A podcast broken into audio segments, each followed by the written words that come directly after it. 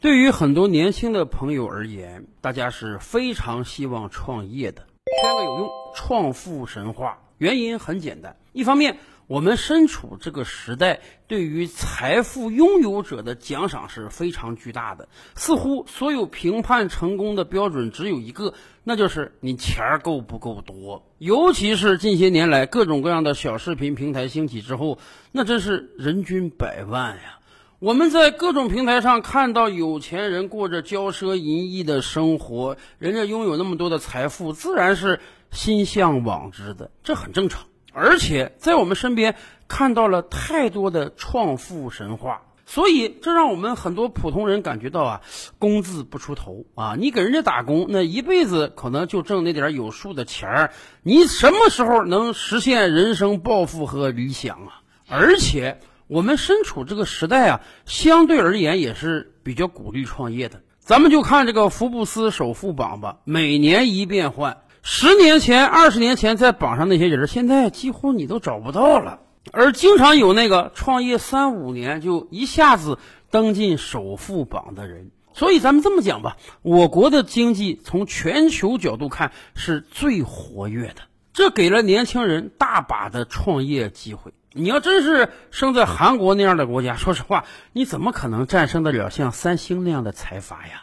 人家首富榜恐怕是几十年根本就不变化的。韩国年轻人最大的梦想，那就是我能进入到三星集团中，从一颗螺丝钉干起，一辈子都是三星忠实的员工，那就是我人生的理想了。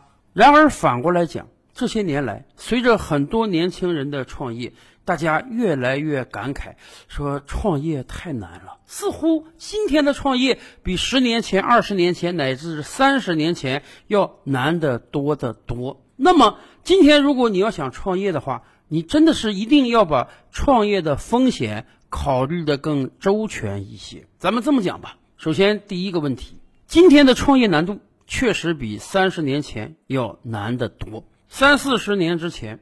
当我国刚刚开始改革开放的时候，简直我们可以用遍地黄金来形容。有很多打那个时候过来的商人都说啊，那个时候是妥妥的卖方市场。什么意思？今天你要开店卖货，甭管你是卖服装还是卖玩具，你都将遭遇到非常多的竞争对手。这些竞争对手既有线下的，也有线上的。消费者一定是百般挑选之后才选择自己心仪的产品的。而且由于竞争对手特别多，所以你的毛利润也特别特别低。这个社会上已经没有傻的消费者了，人家一定是货比三家，既比品质又比价格。所以你如果价格出的高点，你这个产品一个都是卖不掉的。竞争是非常激烈的，可是三四十年之前，由于我国经济刚刚开始改革开放，所以呀，严重的信息差不对称。你到广东的市场批一件衣服，拿到北方过来卖，你转手卖个三五倍利润，那跟玩儿一样。而且由于竞争对手太少，妥妥的卖方市场，不管你进到什么货，总是几天之内就能卖光。消费者实际上是没有那么多选择余地的，毕竟再往前倒几年，你买布要布票，买肉要肉票。消费者到国营商店买东西还得看营业员的脸色，所以这个时候只要你有充足的货品，你想卖什么价都能卖出去。因此，有一大批小老板就靠倒买倒卖迅速的富了起来。当然。这中间还有一个原因，就是啊，在改革开放之初，我国有大量的人才，实际上是在体制内的。大家虽然赚的不多，但好歹端个铁饭碗。那个时候，说实话，出来做点小生意、练个摊的人啊，都是一些走投无路的人。如果能吃上公家饭，谁愿意出来摆摊儿了？然而，他们这一代人捡到了时代的红利，迅速的发家致富起来了。而今天。情况不一样了。经过四十年的改革开放，大家都意识到了创业是有可能暴富的，所以有非常多聪明的头脑和强健的身体涌入到了创业这个大潮中来。因此，这个时候你再想创业，说实话，你的竞争对手是非常非常多的。所以，我们的市场早就从卖方市场转到买方市场了。曾几何时啊，一个城市恐怕只有一条步行街，只有那么一两栋的商业大厦，全市上百万人口休息日都要涌过来购物。在这样一个状态下，你想不发财都难。可是今天。商业的竞争有多么激烈，咱都甭说线上啊，就说线下，几乎每一个成片的小区都会有一个商业设施。随着城市进程的不断发展，很多以往的郊区被建成住宅区了，有了大量的居民，就会有商业设施进驻，这使得啊很多城市的核心区反而出现了人流减少的情况。以往整个城市的人都要到商业核心区来消费，那自然寸土寸金，在这里经营的商家是赚得盆满钵满的。而今天人流早就分出去了，家门口的商业大厦里也有星巴克，也有必胜客，也有肯德基、麦当劳，卖的衣服呢也都是一线知名品牌，也有培训学校，也有餐饮机构，跟市中心的没两样。那我何必要费劲巴拉的倒几遍车到市中心消费呀？所以，今天很多大城市甚至出现了商业设施的空心化。越是原来核心地段的商业呢，人流越是减少了。所以，在这个状态之下，如果你还抱定以往的思维啊，非要到最核心的商圈去租下店铺来做生意，那么很有可能你这个生意是做不下去的。当然，创业艰难还有第二个因素，那就是。我们已经出现了很多巨无霸般的平台经济。四十年前改革开放之初啊，说实话，大部分商业企业都是单打独斗的，小老板是有出头之日的。然而时至今日，几乎所有商业的赛道上都挤满了巨无霸。咱们就说外卖行业吧，很多餐饮老板现在就在盘算，到底要不要加入到外卖？你加入吧。人家直接扣掉你四分之一的毛收入，这还没计算各种各样的什么店庆活动、满减活动。辛辛苦苦一天下来，你几乎就是给平台打工了。可是如果你不加入呢？对不起，你可能门可罗雀，一天来个吃饭的人都没有，点外卖更是不可能的。在餐饮这条赛道上，由于有了巨无霸平台的存在，小老板想要出头，那是千难万难。实际上，这只是一个表象而已。今天，几乎所有的商业赛道都已经被巨头占领了。你如果只是想像当年那样，靠所谓的一个创意啊、一个点子、一个想法就迅速的发家致富，那几乎是不可能的。而且，即便你有这样的好方法，模仿的人有多少啊？尤其是大平台，有着近乎于无限的资金。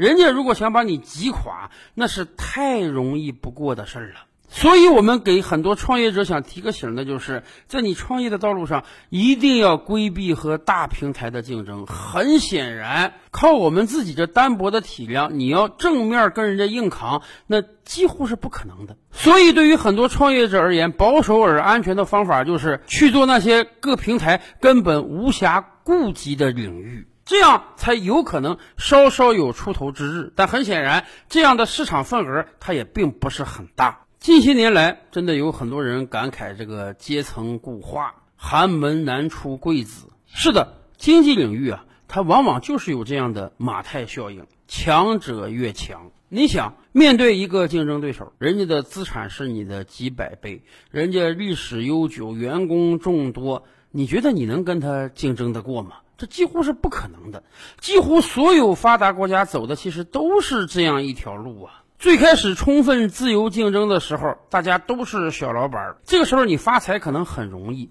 然而，经过了几十年的发展，有一些人因为各种各样的原因经营不善倒闭了，而最终活下来的那几乎都是巨头啊！他们有着非常庞大的实力，对于单打独斗者而言，他们是碾压般的存在。所以，当经济发展了几十年之后呢，真的是出现了阶层固化，个体创业者想挑战那种大平台几乎是不可能的。所以，这也是为什么在过去的一年，我国要打击很多垄断平台的原因，就是因为一旦让这些平台长久的存在下去，那么对于个体创业者来讲，实在是个悲剧。所以，很多人感慨，现在生意比几十年前难做。这确实是真的，因为几十年前没有这样的巨头，相对而言，个人出头的可能性能更大一些。当然，还有一重因素，那就是资金的问题。做生意是需要资金的，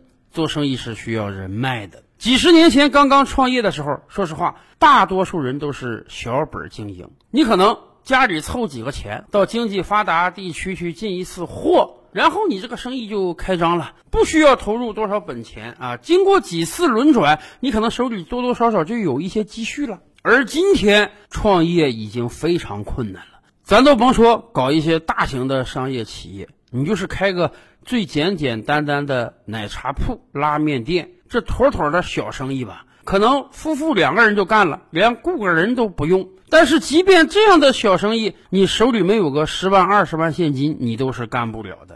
你得租房子吧？租房子怎么地得签个几年合同，要不然刚干起来，房东就把房子收走了。房租一般是半年一付、一年一付的。房子租下来之后，要进行装修，要采买各种设备，要进各种原料，这些需要用钱的地方非常多。所以今天对于个体创业者而言，资金是很大的一道坎儿，尤其是对于年轻人而言。刚走出校门，没有什么积蓄，从哪里去搞这个创业的资金呢？有的人想和父母伸手，有的人想到了各种各样的网贷。但是很显然，当你的创业资金啊不是自己提供的时候，你这个资金链往往是很紧张的。有很多人啊考虑的很好，我跟父母借二十万，我再跟网贷平台借十万，凑三十万，我这个奶茶铺可能就开起来了。开张当天，可能我账上就剩个几百块钱了，但是没关系啊。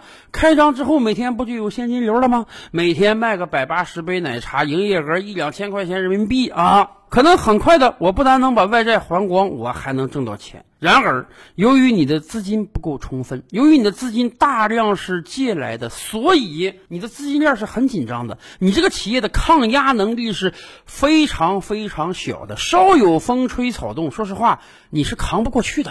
房租你虽然交了，装修虽然搞好了，但是进原材料要钱呀，水电要钱呀，促销要钱呀，雇人还得开工资啊。你能保证你每天的现金收入足够支付这些支出吗？为什么我们经常看到啊，有的小店三五个月就关门转让了？往往就是因为创业者一开始把事情想象的太顺利了，而自己又没有足够的资金，哪怕有一个月入不敷出。他就感觉到无以为继了，资金链断了，水电费都交不起，工资都开不出，你怎么维持下去？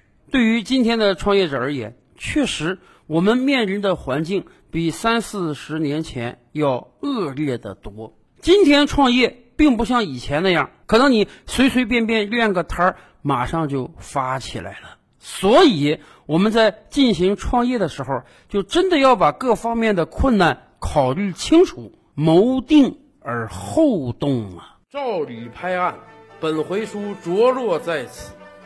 欲知大千世界尚有何等惊奇，自然是且听下回分解。